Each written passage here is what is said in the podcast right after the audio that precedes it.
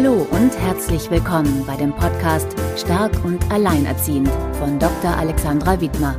Hier geht es darum, was du selbst trotz nicht einfacher äußerer Umstände als alleinerziehende Frau bzw. alleinerziehender Mann tun kannst, deinem Alltag leichter und zufriedener mit deinen Kindern zu gestalten.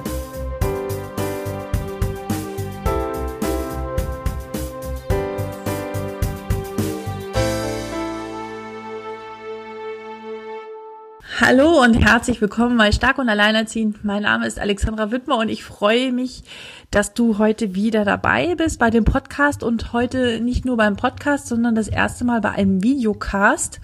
Das erste Mal ein Versuch, ähm, einen Videocast zu machen. Ähm, ich freue mich ganz doll, dass Susanne Triepel heute zum Gast ist von dem Blog Not Yet a Guru. Habe ich das richtig ausgesprochen? Genau, super. Super. Also, wir werden diesen äh, diese Aufnahme sowohl als Podcast rausbringen als auch bei YouTube einstellen und ähm, ja, das ist ein erster Versuch und ich freue mich, dass du einfach mal so spontan mitmachst, weil du wusstest gar nichts von deinem Glück, nee. dass wir jetzt einfach mal mitfilmen. Ja, schön, dass du jetzt bei mir bist hier im Podcast und ähm, und im Videocast und vielleicht kannst du erstmal ein bisschen mehr zu dir selbst erzählen, wer du bist. Ähm, wo du lebst und ja. was du machst und warum du das tust, was du tust. Du machst nämlich ganz viele schöne, spannende Sachen. Ja, also ich habe äh, sozusagen zwei Leben. Im ersten Leben bin ich eigentlich äh, eine Öffentlichkeitsarbeitstante, sage ich immer sehr gerne. Mhm. Ich habe 20 Jahre lang halt im Bereich Öffentlichkeitsarbeit und Event gearbeitet, da ganz viel spannende Sachen gemacht. Und dann kam 2014 der Bruch, da habe ich meine Stelle verloren als Projektleiterin in einer Agentur und äh, ja, mit diesem abrupten Ende äh, einer Karriere kam dann bei mir echt ähm, der Burnout sozusagen. Mhm. Also ähm, einfach eine Zeit, wo alles rauskam, was ich irgendwie jahrelang aufgrund von diesem Stress, den ich als Alleinerziehende hatte, das kennst du ja, ne? Mhm. äh, vor mir hergeschoben habe. Ja, da brachen irgendwie ganz viele Symptome auf, die halt immer unterdrückt worden sind. Ne? Man, man hat einfach immer versucht zu funktionieren und da flog mir halt alles um die Ohren. Und da habe ich Yoga für mich entdeckt, so als mhm. Lebens und äh, erste Hilfemaßnahme mhm. und habe mich ganz viel mit so spannenden Themen wie persönliches Wachstum auseinandergesetzt. Man hat ja auch dann so viel Zeit, wenn man das liebt. Ne? Und habe auch ganz viel geheult. So. Ja, sehr gut. Ja, das finde ich auch total gut, ne? Ja. Lass es raus, kann ich jeder Mutter nur raten. Ja. Also nicht, wenn das Kind dabei ist, aber so im Klo und so äh, bietet sich an, mhm. nutze die Zeit. Ja, und dann äh, wollte ich unbedingt schreiben. Also ich schreibe auch schon mein ganzes Leben, also biografische Auseinandersetzung mit mir selbst. Und ich wollte mhm. mal früher, als ich klein war, Schriftstellerin werden oder Journalistin, habe auch mal vergleichende Literaturwissenschaften studiert, allerdings nicht fertig. Und dann habe ich angefangen zu bloggen und zwar war mir so langweilig und ich habe nach einer Beschäftigung gesucht. Ich war dann auch arbeitslos, niemand wollte mich haben und ich dachte, oh Gott, ich werde irre. Ich habe Pullover nach Farben sortiert, mein Kind total malträtiert mit so einer Überfürsorge, weil ich plötzlich Zeit hatte, ganz schlimme Kekse zu backen. Mm. Äh, und dann meinte er auch so, Mutter, du brauchst echt Beschäftigung. Und dann habe ich mir in der Volkshochschule einen WordPress-Blogger-Kurs rausgesucht. Klasse. Und habe da äh, WordPress kennengelernt. Das hat mir total Spaß gemacht. Und dann fing ich an zu bloggen. Aber in so einer total kleinen Nische. Und ich wollte halt über Yoga. Und ich habe nach kurzer Zeit gemerkt, Yoga ist echt nicht alles im Leben. Mhm. So. Ich bin auch nicht so die spirituelle Tante. Also äh, ich kann, ich habe halt einfach auch ganz viele Alltagszwänge, die ich irgendwie bewältigen muss und kann mir nicht immer Räucherkerzen irgendwie hinter die Ohren klemmen und mich dann hinlegen. Es geht halt irgendwie nicht. Und es ging mir auch auf den Keks, dass es mit so einem Bier ernst auch betrieben wird, diese mhm. Blogger-Szene beim Yoga. Und dann habe ich halt auch über andere Themen und sehr humorvoll äh, gebloggt. Und Was eine große Stärke von dir ist und äh, viele Menschen begeistert, will ich mal dazu sagen, ne? Der letzte Artikel über die Mütter, ne? Mütter in Arbeit, Working genau. Moms, der so abging, genau. ne? Der ging ab. Der wurde 2500 Mal von meinem Blog geteilt. Wahnsinn. Ich hatte 65.000 Besucher auf meiner Webseite. Zwei Klasse. mittelalte Werbegurus haben mich angeschrieben und gefragt, was ich denn für eine ähm, Strategie hätte, also wie ich das geschafft hätte, den Traffic auf meiner Webseite zu erhöhen. Und ich so, ich mache nichts. Es wurde halt einfach nur auf Facebook geteilt. Da hatte ich halt eine Reichweite von 7000 ähm, also Menschen. Da vielen Dank auch an dich. Also das merkt man immer, wenn das halt, sobald es auf irgendeiner Seite geteilt wird, geht's halt dann los. Aber ich habe halt ganz viele Mütter erreicht, die eben ähm, zum Beispiel einen Partner haben. Also das ja. fand ich auch toll für uns Alleinerziehende, weil wir immer oft in so eine Nische reingepresst werden. Ja. Dabei sind die Probleme, die wir halt einfach sehr, sehr, sehr merken, auch für andere Mütter oder Väter halt ja. da. Also diese Unvereinbarkeit. Und ich denke mir immer so, also wenn es für uns gut läuft, mhm. dann läuft es ja für die erst recht. Deswegen mhm. äh, bin ich der Meinung, wir müssen halt einfach mit diesen Alltagsproblemen äh, Problemen auch rausgehen und das halt einfach klar benennen. Und ich finde halt, ich brauche auch den Humor, um damit klarzukommen. Mhm. Und ich erreiche damit auch mehr Leute, ne? Als wenn ich das auf so eine sachliche Ebene runterbreche, so kann ich auch gar nicht schreiben. Ja. Also dann wäre ich. Bitte, nee, das ist ein absolutes Markenzeichen von dir, dass du so äh, humorvoll die Dinge angehst und äh, schreibst. Und das ist eine große, wie ich immer, immer so schön sage, eine große Ressource, die man nutzen kann. Ähm, bitte bleib auf alle Fälle dabei. Ja, genau, das ist ja noch gar nicht so lange her und dieser Artikel war ja auch wirklich für alle sozusagen gedacht. Deswegen kann ich mir ja, sehr gut vorstellen, dass du alle erreicht hast.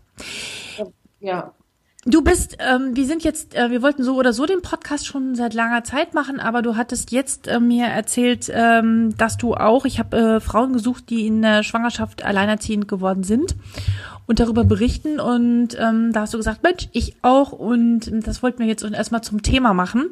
Wie alt ist dein Kind jetzt und wie war das damals? Vielleicht kannst du ein bisschen dazu erzählen. Also mein Kind ist jetzt neun. Mhm. Also war ich quasi vor zehn Jahren äh, schön cool, rund und schwanger. Mhm. Und ähm, das war eine ziemlich irre Geschichte. Ähm, ja, ich war mit dem Vater meines Kindes halt zusammen. Also wir waren ein Paar eine Weile. Wir haben nicht besonders gut zusammen gepasst in vielen Dingen. Mhm. Und wie das dann so ist, nach einer Weile stellt man irgendwie fest, es geht nicht. Ähm, ja. Und wir haben uns getrennt. Mhm. Und ich war trotzdem sehr traurig darüber, dass das halt nicht funktioniert hat. Denn die Zeichen waren eigentlich gut. Äh, ich habe ihn kennengelernt am Küchentisch von Freunden. Da denkt man ja immer schon so, oh, erstes Selektionsmerkmal schon mal irgendwie abgehakt. Der muss ja äh, irgendwie sozialverträglich sein, weil ist ja bei Freunden. Genau, ist ja bei Freunden. War auch alles super, hat aber dann halt einfach nicht gepasst. So, und dann haben wir uns getrennt und ich habe mich am Wochenende mit zwei guten Freunden äh, schön getröstet, indem wir halt ausgegangen sind. In Berlin ist das ja relativ einfach zu machen. Wir haben auch was getrunken und so und ich hatte auch die Woche danach frei. Also ich konnte wirklich schön so ne, unter der Disco, Disco-Kugel tanzen. Und mir war halt Montag immer noch schlecht, also von Samstag. Und ich dachte irgendwie das so. Das kann nicht der Alkohol sein. Nein, das wusste ich nicht. Also, aber, und das Lustige ist, damals war ich 36, mhm. also, ne, auch nicht mehr so irgendwie sehr jung, war aufgeklärt und äh, ich war aber noch nie in der Verlegenheit gewesen, in meinem Leben einen Schwangerschaftstest äh, machen zu müssen. Also das war bei mir immer total äh, mhm. nach Uhrwerk. Ich hatte mich auch immer verantwortungsvoll verhalten und ausgerechnet in so einer Situation, wo du es wirklich überhaupt nicht auf dem Schirm hast oder brauchen kannst und ja, kommt dann halt so von oben das Geschenk des Himmels. Bumm. Und das war sehr lustig. Ich habe mir dann zum ersten Mal in meinem Leben auch einen Schwangerschaftstest gekauft ich habe mich angestellt, wirklich so wie so ein 16-jähriger Teenie in der Apotheke. Und weil ich auch so eine sehr analytische Frau bin, habe ich mir gleich vier verschiedene gekauft, weil ich dachte, man muss einfach dann, man muss es einfach wissen. Das habe ich übrigens auch gemacht damals.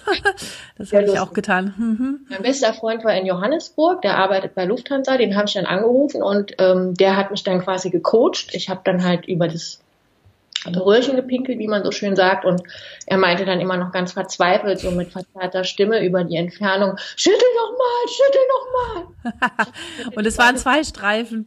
Ja, natürlich. Ja. Und dann, und ich habe den auch noch, auch wenn man die Streifen jetzt nicht mehr sieht. Und das war halt erstmal echt ein Brett vom Kopf. Und da wart ihr aber schon getrennt? Wir waren schon getrennt, klar. Und, und ich dachte so, ja. Oh, ja.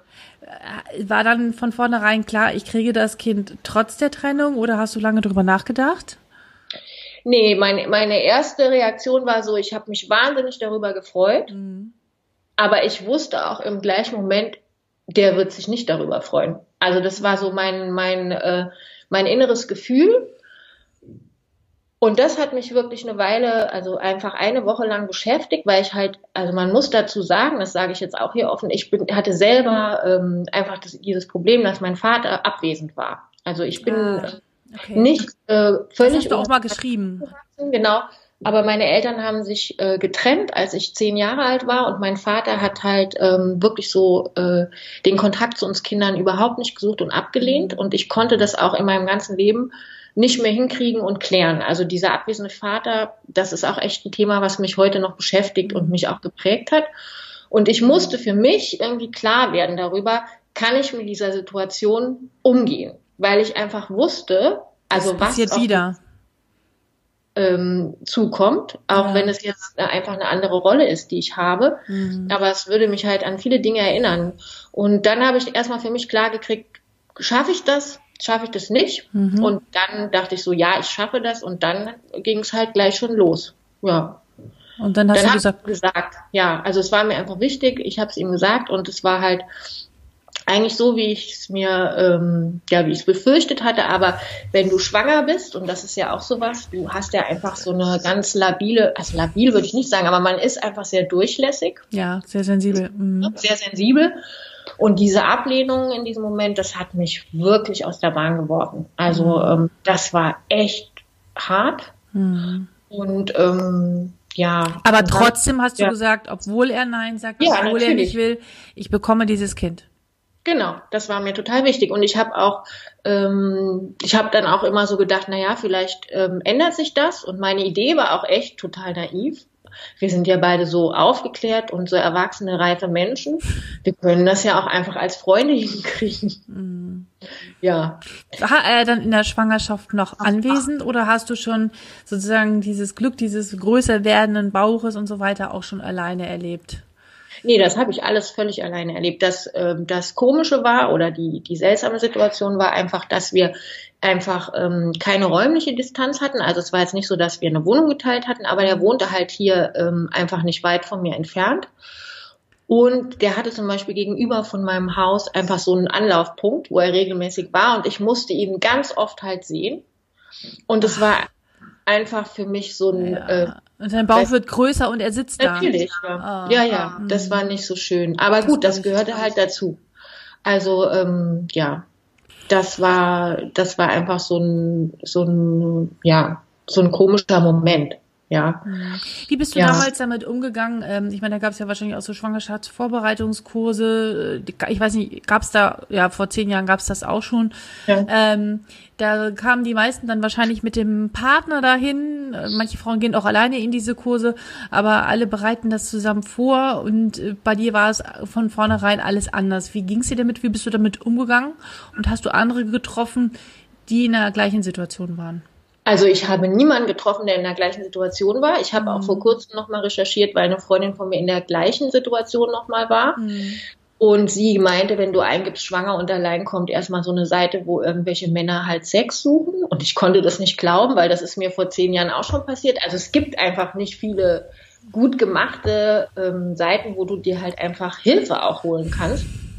Und so ist das halt auch in der Schwangerschaft. Es sind nur vier Prozent Frauen, denen das passiert. Also denkt man, mhm. und das sind nicht so viele. Und ich wohne halt auch so genau an der Grenze zu Prenzlauer Berg, wo ja dieses Familienidyll einfach sehr mhm. gelebt Ja, ja. Und beim, es fängt ja schon beim Frauenarzt an. Also die meisten Frauen kommen halt mit ihren Männern zur Vorsorgeuntersuchung. Mhm. Also ich weiß noch, dass ich zur Pränataldiagnostik musste und äh, schon so total genervt war, weil ich in der Friedrichstraße in so einer schicken Praxis saß, so mit lauter Vater, Mutter, Kind, also, mhm. also ne, Paaren und ich halt da schick mit meinem Kaschmirmantel und meiner Handtasche und habe mich hinter so einer Zeitung verschanzt.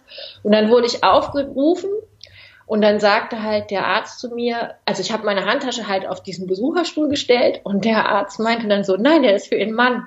Und ich so Augenbrauen dachte so, okay, kann ja mal passieren. Und ich habe halt dann nichts gesagt und der hat dann aber nochmal insistiert, ich sollte doch jetzt bitte die Handtasche runternehmen, weil das ist ja für meinen Partner. Und dann meinte ich so zu mir, meine Handtasche begleitet mich durch diese Schwangerschaft. Und er so, huch. Und dann hat er gelacht und dann habe ich auch gelacht und dann war es aber, war es auch irgendwie aufgelöst. Aber es ist so, das Normale ist halt einfach, dass man als Paar überall auftaucht mhm. und dass der Vater halt sehr präsent ist. Und wenn das nicht so ist, dann wirst du halt immer irgendwie damit konfrontiert. Ja. Was hat dir in der Zeit wirklich, also rückblickend gesehen, was hat dich geholfen, was hat dich da getragen in dieser Zeit? Hattest du andere Menschen, die dich da begleitet haben eng? Und wie war dann die Geburt? Warst du da allein oder auch mit jemandem zusammen? Also ich hatte erstmal eine ganz tolle Freundin, die mir geholfen hat, mhm. ähm, die, die keine Kinder hatte zu dem Zeitpunkt. Mhm.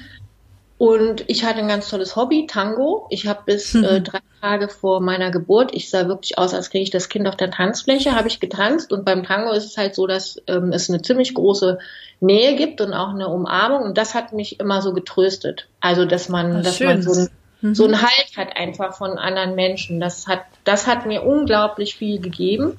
Mhm. Ich glaube, deswegen kann mein Sohn auch heute keine Tango-Musik ertragen, weil der halt immer im Fruchtwasser da geschaukelt wurde, exklusiv. Mhm. Gerne zu einer bestimmten ganz dramatischen Musik. Da kriegt er jetzt immer noch ähm, Attacken und sagt so, mach das aus. Ähm, ja, und diese Freundin, die halt auch Tango getanzt hat oder immer noch tanzt, die hat mir dann irgendwann vorgeschlagen, die meinte so, wenn du möchtest, gehe ich mit. Und dann war ich so, dachte ich so, oh Gott, die hat doch keine Kinder und kann ich das wirklich verlangen? Und das war aber sehr lustig. Die hat auch einen Führerschein gemacht in der Zeit und äh, hat dann mal gesagt, sie macht das auch für das Kind, dass wir halt wirklich dann bis vor die Charité fahren können mit Streifen. Und wir haben dann immer geübt, einparken unter Stressbedingungen wie samstags vom KDW. Wenn äh. es losgeht, richtig klappt. Das war sehr lustig. Die war auch mit mir zum Beispiel in diesem Geburtsvorbereitungskurs. Toll. Ich glaube, 80 Prozent der Leute dachte, wir wären ein lesbisches Paar. Ja. Sehr lustig. Ja. Äh, meine Geburtsbegleitung, meine Freundin ist eine total tolle, schöne Frau. Und es hat auch so, so äh, immer so ein Raunen gegeben, wenn sie dann aufgestanden ist und ist Richtung Toilette geschwebt. Da guckten immer alle total ähm, neidisch hinterher und ich dachte so, es wäre schön, wenn ich sagen könnte, wir wären ein glückliches Paar. Ist aber nicht so. Mhm, okay. Die war auch ganz tapfer mit mir bei der Geburt und das war auch total wichtig. Also ich würde jeder Frau raten, die in der Situation ist, macht es nicht alleine. Also, Gut, äh, das wäre nämlich ja. die nächste Frage gewesen. Was würdest du diesen Frauen in den ersten, ja, in dieser, in der Schwangerschaftszeit oder am Anfang raten? Und das wäre ein Tipp. Was hättest du noch für zwei, drei Tipps für sie? Besonders Meine, für diese Anfangszeit. Mhm. Ich finde halt, eine gute Vorbereitung ist wirklich viel. Also es kommt halt also mit dieser, also wenn du alleine bist, bei mir war das halt so, dass dann auch so ähm, juristische Sachen noch auf mich zurollten. Also erstmal die, die praktische Sache ist, ähm, was machst du halt, wenn es bei der Geburt Komplikationen gibt und es einfach schwer ist. Das war bei mir so, das war nicht geplant. Mhm. Aber ich hatte Glück, dass meine Mutter zehn Tage Urlaub bekommen hat. Die kam dann hierher und hat mir halt geholfen in dieser ersten Wochenbettzeit, weil da ist man einfach total äh, angestrengt und braucht praktische Unterstützung. Sowas mhm. würde ich vorbereiten und ich würde mir halt alles, was es an Formularen gibt, was ich ausfüllen muss, würde ich mir halt so für das zweite Drittel der Schwangerschaft äh, vornehmen. Also Elterngeld und sowas. Man kriegt zum Beispiel, wenn man alleinerziehend ist, zwei Monate mehr. Mhm. Äh, muss man aber beantragen. Ja, und solche Sachen. Also das finde ich, das kann man alles super in der Schwangerschaft vorbereiten, weil mhm. man dann einfach noch die Ruhe dazu hat. Also wenn das Kind da ist, ähm, dann bist du in so einem Autopilot und sehr angestrengt. Da ist alles, was irgendwie so Gehirnschmalz erfordert, fand ich extrem anstrengend und belastend. Hattest du in der ganzen Zeit nochmal so einen Hintergedanken oder vielleicht kann ja auch sein, dass das für dich völlig abgehakt war. Naja, wenn das Kind dann da ist und er sieht, dass es ein Sohn ist oder dass wir ein Kind bekommen haben und wenn er das Kind erstmal sieht, dann wird er sich ändern und dann wird er sich doch kümmern, weil er hat das dann ja viele Jahre lang nicht, also er hat es ja eigentlich bis dato nie getan. Nee. Also nee, das war es irgendwie nicht, weil, weil dieser, dieser Moment, als ich mitgeteilt habe, dass ich schwanger bin und die Reaktion, das war einfach so äh, ablehnend und endgültig für mich, mhm. dass, dass, dass für mich in dem Moment echt der Zug durch den Tunnel gefahren ist. So, weißt du, ich okay. habe noch so einmal den Bremslichtern hinterher gewunken, aber ich dachte wirklich, ich muss mit dieser Abwesenheit irgendwie konstruktiv umgehen. Und das war mir, habe ich mir auch selber für mich und mein Kind versprochen, mhm. weil es war zum Beispiel in meiner Kindheit nicht so. Also ich habe das als extrem belastend erlebt, dass ähm, dass meine Mutter, dass ich zum Beispiel nicht darüber sprechen konnte, dass mein Vater nicht da ist, mhm. ja, mhm. und wie der fehlt. Also, ne? Du hast so. dir das damals nicht getraut zu sagen. Zu sagen. Nee, weil meine Mutter einfach von dieser, äh, von dieser Scheidung, glaube ich, sehr belastet war. Also das war halt auch in den 80er Jahren echt noch ein anderer Schnack, mhm. vor allem in der Gegend, in der wir waren.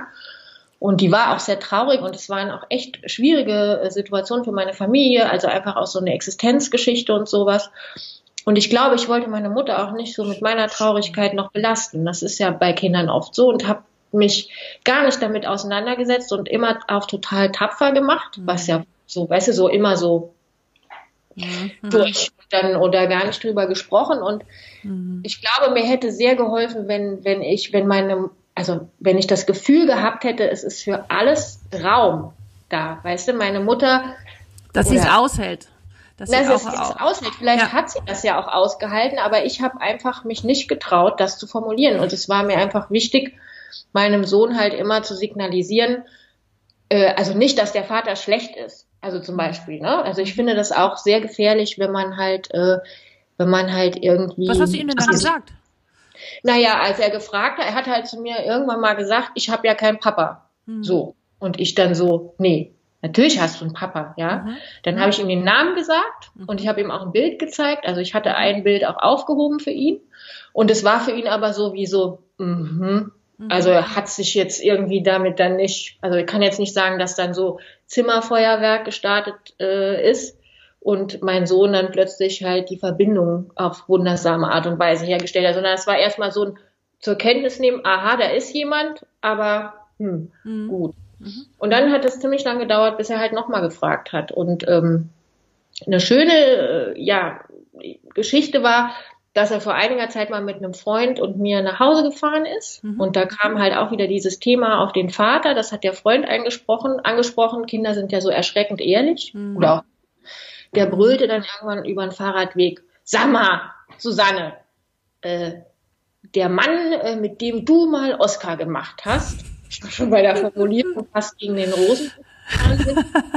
äh, wo ist der eigentlich? Und ähm, ich dann so, okay, ich so, ja, der, der wohnt in der Nähe von Berlin und er so, warum kümmert er sich denn nicht um, ähm, um sein Kind?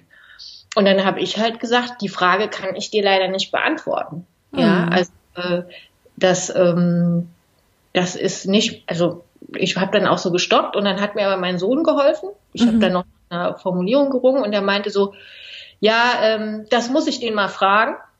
So. Und dann meinte der Freund, ja, schreib doch einen Brief. Mhm. Und da schreibst du rein, äh, vorne kommt dann gleich mal, äh, du Vollidiot oder so. Also als, und du musst doch mal. Und dann sagte mein Sohn so, nee, so kann man so einen Brief nicht anfangen.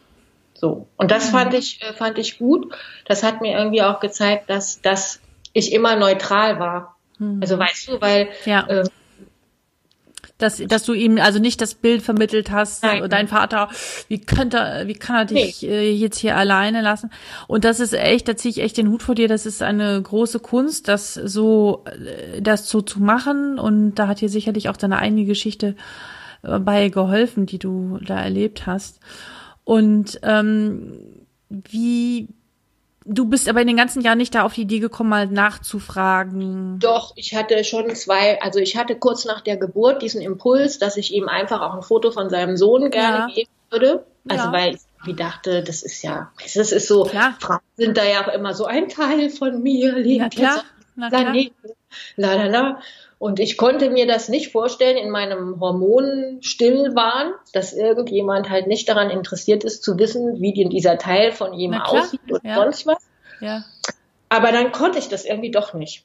Also ich hatte so eine Angst, dass da noch mal nichts kommt und dass mich mhm. das dann, weißt du, mhm. noch weiter irgendwie, ähm, wie soll ich das sagen, traurig macht, weil ich hatte mhm. da echt dran zu knabbern. Und ich mhm. glaube, aus reinem Selbstschutz, weil dieses erste Jahr mit dem Kind alleine war auch sehr anstrengend, habe ich das dann nicht getraut, so mhm. ne, da rein zu, zu werfen. Heute denke ich mir so, naja, man weiß es nicht, was, was gewesen wäre, aber in der Rückschau, mhm. ich glaube, es, es war, es war einfach eine verständliche Reaktion auch von mir. So. Glaubst du, dass ähm, ich weiß nicht, also glaubst du, dass es für du hast sozusagen dieses klassische Vater-Mutter-Kind ja in keinster Weise in gar keinen Ansatz erlebt. Und ich weiß sogar auch, ich weiß auch von Frauen, die sozusagen von einem Mann schwanger werden, die noch nicht mal eine Beziehung hatten und plötzlich mit auch jemanden klarkommen müssen, dann im Nachhinein, mit denen sie überhaupt gar keine emotionale Bindung hatten, sondern dass sozusagen aus so einer Affäre raus entstanden ist und die dann doch noch Kontakt zu dem Vater halten müssen. Aber du hast ja sozusagen das nie kennengelernt. Und ich, es gibt ja diesen blöden Spruch, was man nicht weiß, macht einen nicht heiß oder dann, dann kann es eigentlich so fehlen. Ähm, glaubst du manchmal, dass es leichter oder schwerer ist, dadurch, dass du es nicht so erlebt hast? Oder dass es für eine Frau schwieriger ist, die das paar Jahre erlebt hat und dann den Weggang oder die Trennung erlebt? Also ich habe das ja am Beispiel meiner eigenen Mutter erlebt, wie das mhm. ist. Also mhm. wir waren ja eine klassische Familie und mhm. dann ist mein Vater gegangen. Also ähm, naja, ich glaube, in, in vieler Hinsicht habe ich es einfacher, weil ich halt selbstbestimmter mit dem mhm. Kind leben kann. Mhm. Also, mhm. ähm, also ich muss mich nicht absprechen, wie viele Eltern oder Mütter, die halt einfach äh, mit dem Vater so ein Wechselmodell zum Beispiel leben oder die sich halt so in so äh, Sorgerechtsfragen absprechen müssen. Das kenne ich zum Beispiel überhaupt nicht. Also wenn ich ja. entscheide, mein, also ich habe das alleinige Sorgerecht auch. Das war damals ähm, auch eine bewusste Entscheidung von mir. Das habe ich nicht gemacht, um den Vater irgendwie auszugrenzen oder so. Aber ich bin, wie gesagt, Klar. ein ziemlich analytischer Mensch und ich habe dann einfach mich beraten lassen, was das gemeinsame Sorgerecht eigentlich ist. Und nachdem ich dann äh, diese Aussage hatte, dass man sich in so vielen Dingen einig sein muss oder halt Unterschriften braucht, da dachte ich, also mit dieser Kontaktverweigerung, die am Anfang war, wie soll ich das denn handeln im Alltag? Das geht ja, einfach nicht. Ja. So. Und okay. das ist halt äh, organisatorisch, glaube ich, mhm. echt einfacher. Mhm. Was mir fehlt, ist in, in wirklich ähm, wichtigen Momenten, also mein Sohn war auch sehr krank die, die im ersten Jahr, und da war ich auch oft in der Notaufnahme zum Beispiel alleine mit so einem Säugling. Ähm, und das ist sowas, wo du dich halt total alleine fühlst und wo du ja. auch weißt, ich stand da echt manchmal und dachte so, okay, was ist, was passiert jetzt, wenn es wirklich schlimm ist? Hm.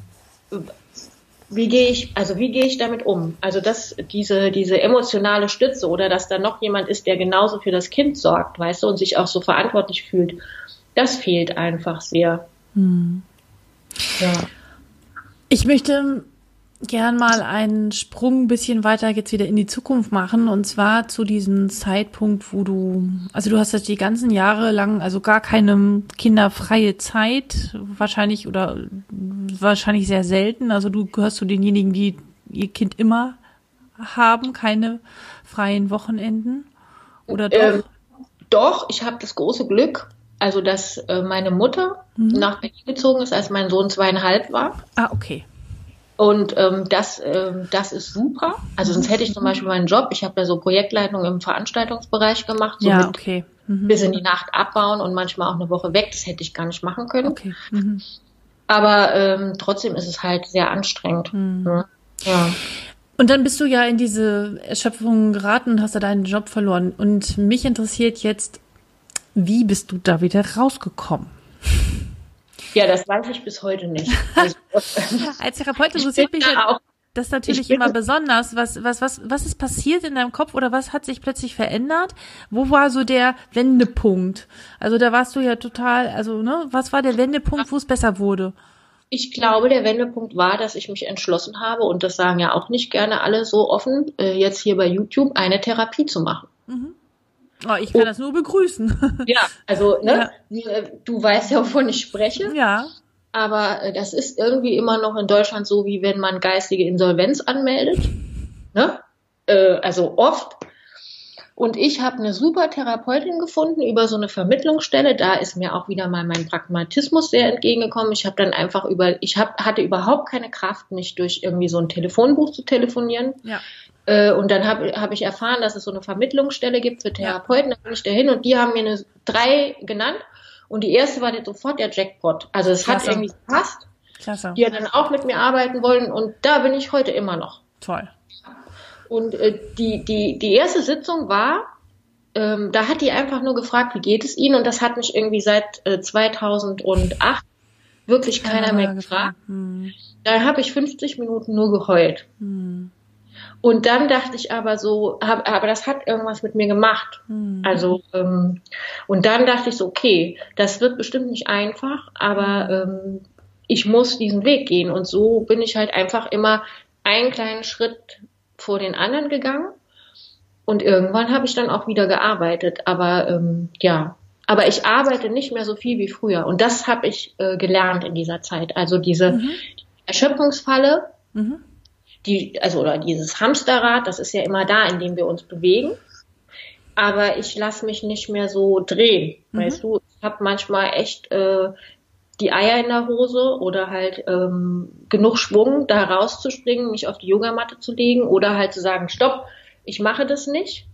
Und mhm. äh, was macht das Yoga mit dir? Als negativ anzusehen. Weißt du, man denkt ja immer, wenn man das nicht alles schafft, ist es irgendwie, ist es irgendwie schlimm. Aber schlimm ist erst, wenn man versucht, alles zu schaffen und es läuft nicht, ja. Genau, das sehe ich genauso. Ähm, äh, es gibt viele, also Vereinbarkeit für mich, da sind wir wieder bei diesem schönen Thema, ist für mich nicht möglich. Es ist nicht umsetzbar. Du kannst nicht eine super tolle Mutter sein, eine super tolle äh, manche Ehefrauen oder aber auch Frau und äh, Mutter und Arbeitnehmerin, Arbeitgeberin selbstständig sein und, ein, und eine total perfekt aufgeräumte Wohnung haben. Ich, ich finde das auch völlig überfordernd und nicht umsonst sage ich immer, dass 60 Prozent meine 100 Prozent sind, sonst würden wir, glaube ich, beide auch gerade nicht miteinander sprechen. Nee.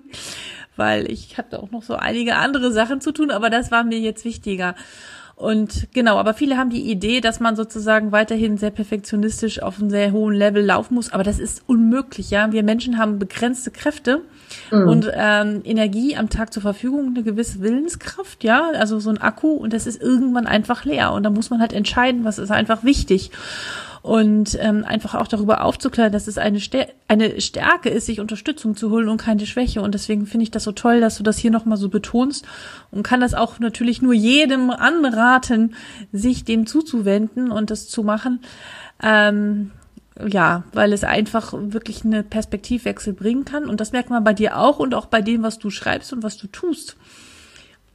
Ja, ich hatte auch großes Glück, mhm. dass ich in dieser Zeit, ähm, wo es mir nicht gut gegangen ist, unglaublich durch meine Offenheit und auch das, dieses Zugeben, dass es mir nicht gut ja. geht, geht habe ich total viel positives Feedback bekommen aus meinem Bekanntenkreis und festgestellt, dass ich total viele Leute habe ja. in meinem Netzwerk, denen ja. es genauso geht oder die irgendwas machen, was mir hilft. Ja, weil das da, gibt Nähe. Das, ja. Diese Solidarität, finde ich, das ist auch sowas, was man, glaube ich, erst erfährt, äh, wenn man sie braucht. Ja. Oder, oder, ne? Genau, und in dem Rahmen, ich weiß nicht, ob du das kennst, diesen TED-Talk von dieser Brini Brown, ähm, äh, die Macht der Verletzlichkeit. Kennst du den? Ja, ich habe das Buch. Ja, so, guck mal, du hast sogar das Buch. Das ist so toll. Ich werde das hier auf alle Fälle nochmal in den Shownotes verlinken, sowohl das Buch als auch diesen TED-Talk, ähm, wie sie darüber auch schreibt oder auch spricht, dass sozusagen dieses sich offenbaren der Verletzlichkeit, dass man nicht mehr kann, dass man Fehler hat, dass man, Fehler hat, finde ich falsch, dass wir einfach Menschen sind, äh, viel mehr näher schafft, als äh, irgendwie durchzuhalten, zu sagen, hey, wir, ich pack das immer alles ganz cool, das ist Quatsch. Ja. Und ich glaube auch, dass diese Erschöpfung, so schlimm das ist, mhm. das ist aber auch eine große Chance. Mhm, ja, also absolut. zum Beispiel bei mir war das so, dass mich das viel mehr zu mir selber gebracht hat. Mhm. Ich bin nämlich wirklich eigentlich ein sehr verletzlicher Mensch und sehr mhm. sensibel. Mhm. Ich habe das aber eben durch, ähm, auch durch meine Geschichte, also in meiner Kindheit, habe ich das äh, sehr versteckt mhm. oder halt auch nicht gelebt oder zugelassen. Ja. Mhm. Und ähm, da durchzugehen, das hat mich wirklich äh, näher mhm. zu mir selber gebracht. Und das, äh, und ich finde auch, das ist eine große Qualität jetzt in, in meinem Leben. Mhm. Mhm. Ich möchte mal so ein bisschen auf deinen, äh, auf deinen Blog kommen, mhm. den du schreibst und ähm, vielleicht noch mal, dass du ein bisschen darüber berichtest, ja, du hast ja erzählt, wie du dazu gekommen bist und du hast ja immer mehr Themen dazugenommen. Was ist so dein Warum dahinter? Also was ist deine Mission? Was treibt dich da an? Das interessiert mich. Wen möchtest du da konkret erreichen und was ist das, was du in die Welt tragen möchtest?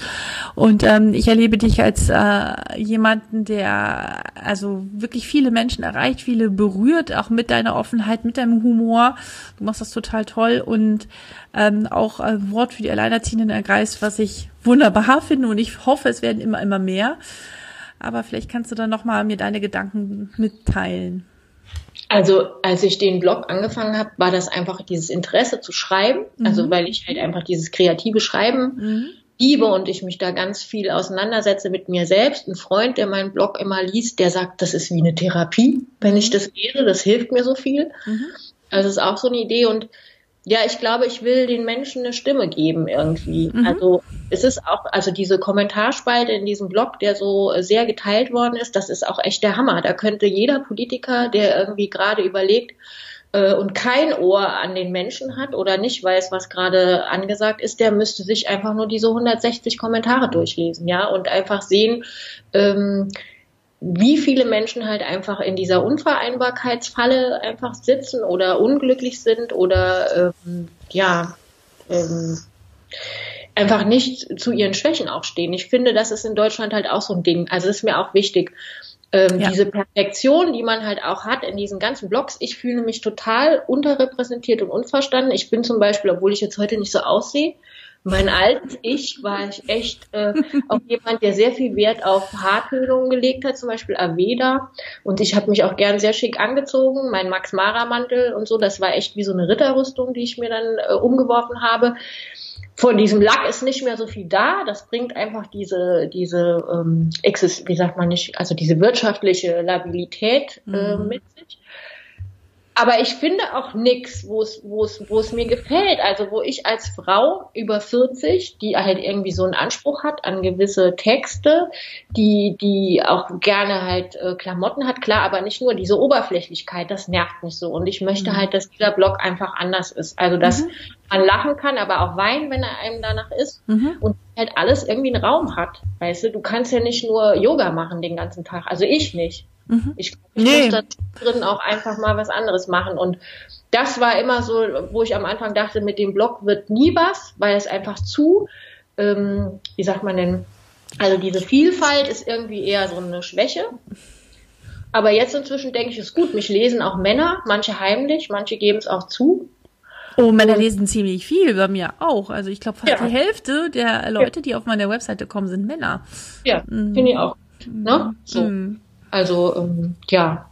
Und da will ich, ich will, ich weiß gar nicht, ob ich so viel Werbung will. Früher habe ich immer davon geträumt, dass ich mir keine einzige Haartönung mehr selber kaufen muss, weil ich gesponsert werde. Weißt du, und dann kommt unten so ein flottes so ich genau. Aber ich glaube, das will ich auch gar nicht. Das nervt mich bei anderen Blogs so. Ja, aber es wäre halt schön, wenn ich mit dem Blog irgendwie ein bisschen was verdienen könnte. Also wenn, wenn ich dadurch irgendwelche Kooperationen zum Beispiel hätte. Ich habe jetzt gerade konkret eine Anfrage von einer Zeitung, also Zeitschrift, das wird vielleicht was, vielleicht mhm. kann ich dann ein schreiben. Mhm. Ja, solche Sachen und dass es halt ein Netzwerk auch ist. Ich finde es wahnsinnig toll, wie viele Leute ich darüber kennenlerne, also zum Beispiel dich. Und ähm, ich freue mich auch. ja, so halt mhm. einfach. Mal gucken. Ich glaube, ich habe gar keine Ziele. Mein Ex-Freund, der Banker, würde jetzt wieder den Kopf schütteln und sagen, Strategie. Strategie. noch, äh, noch eine Sache, da sagst du was, Ex-Freund, jetzt bin ich noch ja. einmal neugierig. Wie war es mit den, also du weiß nicht, das haben wir jetzt nicht abgesprochen, ob du was oh dazu sagen willst. Wie war es denn so mit den, mit den, mit den Herren in oh den Gott. Jahren? Haben die, also nee, in, in Umgang mit der Tatsache, dass du ein Kind hast, war das ein, ein Hemmnis oder nicht? Das würde mich noch interessieren, weil viele ja denken, oh, jetzt habe ich ein Kind, jetzt bin ich mit meinem Kind allein, jetzt werde ich nie wieder einen Mann kennenlernen. Also ich glaube nicht, dass ich Probleme habe, einen Mann kennenzulernen. Ich glaube, mhm. ich hätte einfach Probleme, mich auf einen Mann, also mit Wohnen und Partnerschaft einzulassen. Mhm. Also das ist sowas, äh, aber das hat, glaube ich, einfach mit mir als Person zu tun. Und das ist aber auch was, was ich gelernt habe. Mhm. Ich hatte ja früher immer so diese kleinen Mädchen-Idee, weißt du, dass ich einfach diese Familie, die ich mhm. nie hatte, Tragik, ja, dass ich das nachhole und dann habe ich ein ja. tolles Haus mit so einer ja. gehackten Einfahrt und schreibe als freie Autorin und vier Kinder, weißt du, wie bei Astrid Lindgren ja. durchs Leben mit so einem Kränzchen, gerne zwei, zwei Jungs. Okay, und das wollte ich halt immer haben. Aber ja. mittlerweile weiß ich einfach, das geht bei mir nur, wenn der Mann in so einem Haus daneben wohnt. Ja. Ja. Weißt du? Oder in so einer Doppelhaushälfte wie früher die Kessler-Zwillinge. Ich weiß nicht, ob du die noch kennst. Ja, doch. Die haben ja ihr ganzes ja, ja. Leben zusammen gewohnt. Mit in so einem Haus mit so einer gemeinsamen Tür, die sie halt entweder aufsperren konnten oder zumachen. Also so ein Doppelhaus. Ja. Also ich glaube, wir müssen da viel mehr hinkommen, äh, vielfältige Familienmodelle oder auch Partnerschaftsmodelle zu akzeptieren. Ich weiß noch, als ich mein erster Freund, dessen Eltern äh, ihre Schlafzimmer gesehen hatte und sah, dass die zwei Räume hatten, war ich völlig entsetzt. So, man kann als Paar zusammen sein und in zwei Schlafzimmern schlafen. Äh, das war für mich unvorstellbar. Und man und für viele läuft es wirklich gut, in einer getrennten Wohnung zu leben. Und auch das darf mhm. sein. Und manche leben halt gerne erstmal weiter alleine, so wie es ist. Und also ich finde, dieses, diese Vielfalt wird uns nicht nee. äh, gelehrt. Und äh, ich nee. habe auch die Tage eine, ein, eine Presse, nee, hatte ich auch geschrieben. Ich hatte eine, eine Elternzeitschrift zugeschickt bekommen mit einem Relaunch, eine tolle neue Zeitschrift, wunderbar. Ich glaube, ich weiß, was du meinst. Ich sehe, ja, ja, genau. Nee, ja. ich sehe wieder darauf auf die Bilder und blätter einmal durch und sage, so, nee, rufe da an und sage, Entschuldigung, ich fühle mich null repräsentiert. Okay. Das, was Sie hier repräsentieren, ist nicht Deutschland, das ist nicht die Realität und ähm, das haben Sie in Ihrem Relaunch leider verpasst. Ja, aber naja, das ist bislang habe ich noch kein Feedback bekommen. Hm? Außer wir sind natürlich nicht die Zielgruppe, was aber ähm, ich grundsätzlich schwierig finde. Na gut, anderes Thema. ja, ein weites Feld. Ein weites Feld. Du, ist äh, dir zum Ende noch, liegt dir noch irgendwas auf der Seele, wo du sagst, das möchtest du unbedingt loswerden, weil wir müssen, glaube ich, mal langsam zum Ende kommen. Na, ich will unbedingt, dass wir uns mehr in echt sehen. Also auch ja. allein das ist ja echt ja. so ein Ding, dass wir eigentlich dazu ja. verdammt sind, zu Hause ja. in der Wohnung zu versauern, weil wir keinen Babysitter haben oder so. Aber ich, ich habe diese Woche halt Christine Finke zum Beispiel Super. auch das erste Mal live und in Farben getroffen und auch ganz viele andere tolle Bloggerinnen. Und ich, ich glaube, dass das unglaublich viel äh, Potenzial hat. Ja. So, ne? Ja. Also das ist so mein, mein Wunsch. Ähm, ja, ja, also äh, dem kann ich zustimmen und ich war auch ganz äh, traurig, dass ich nicht kommen konnte, aber ich habe gearbeitet und aus Hamburg komme ich ja, nicht du einfach ja auch erst hier in Berlin. Ich, ja, ich war erst oft in Berlin, genau. Ja. Genau, ähm, ja, dem kann ich zustimmen und ich bin mir auch ganz sicher, dass es passieren wird, aber wir müssen das, also ich bin schon mal dankbar, dass wir überhaupt die Möglichkeiten haben, so zu kommunizieren. Vor vielen Jahren wäre das noch gar nicht möglich gewesen und äh, da gab es das einfach noch gar nicht. Nee. Und es ist toll, dass wir diese Digitalisierung Digitalisierung, wie ich immer sage, so schön nutzen können. Und ähm, ich bin mir auch sicher, dass wir da eine, eine erste große neue Welle lostreten und äh, wir auf alle Fälle auch der Politik weiter auf die Füße treten müssen. Jeder mit seinem Thema. Und weil jeder von uns stellt ja, hat ja eine bestimmte Nische und das ist auch gut und wichtig und richtig so. Und du, liebe Hörerin oder Hörer oder Seherin oder Seher, wenn du dazugehörst und du auch eine Idee hast und dich ja irgendwie beteiligen möchtest, dann kann ich dich da nur zu ermuntern und dich auch mit anderen zu verbinden. Weil das ist wichtig, wir Menschen brauchen Menschen. Und wenn wir sie auch nicht immer gleich nebenan wohnen haben, ist der erste digitale Kontakt auch schon mal sehr wichtig. Finde ich zumindest. Oder? Auf jeden Fall. Ja. Ich habe gerade war ein bisschen abwesend, mein Telefon hat geblinkt. Ah ja, meins auch. Aber so ist das halt, ne? Man Alles ist ja überall. Gut, liebe Susanne, vielen, vielen Dank, dass du da warst. Ähm, wo kann man dich erreichen? Wie, wo man, also. Äh, Deine E-Mail-Adresse? Meine E-Mail-Adresse ist äh, Susanne Triepel, mhm. also mein Vor- und Nachname zusammengeschrieben, at mhm. web.de, ganz mhm. schnöde. Und ansonsten halt mein toller Blog. Toll. Ich muss lernen, Komplimente anzunehmen. Also mein Wahnsinnsblog. Ja. Ähm, Not Yet a Guru heißt er. Not Yet a ne? Guru cooler genau. Name. Ich also noch kein Guru, wobei vor kurzem eine gesagt hat, sie findet, ich bin schon auf dem besten Wege. Find ja. Finde ich auch. Gut, alles klar. Ich habe jetzt gar nichts weiter mehr anzumerken. Ähm, und ja, verabschiede mich hiermit und natürlich mit mein, meinem Lieblingssatz, Satz, nur wenn es mir gut geht, geht es auch meinem Kind gut. Und ähm, in diesem Sinne, bis bald.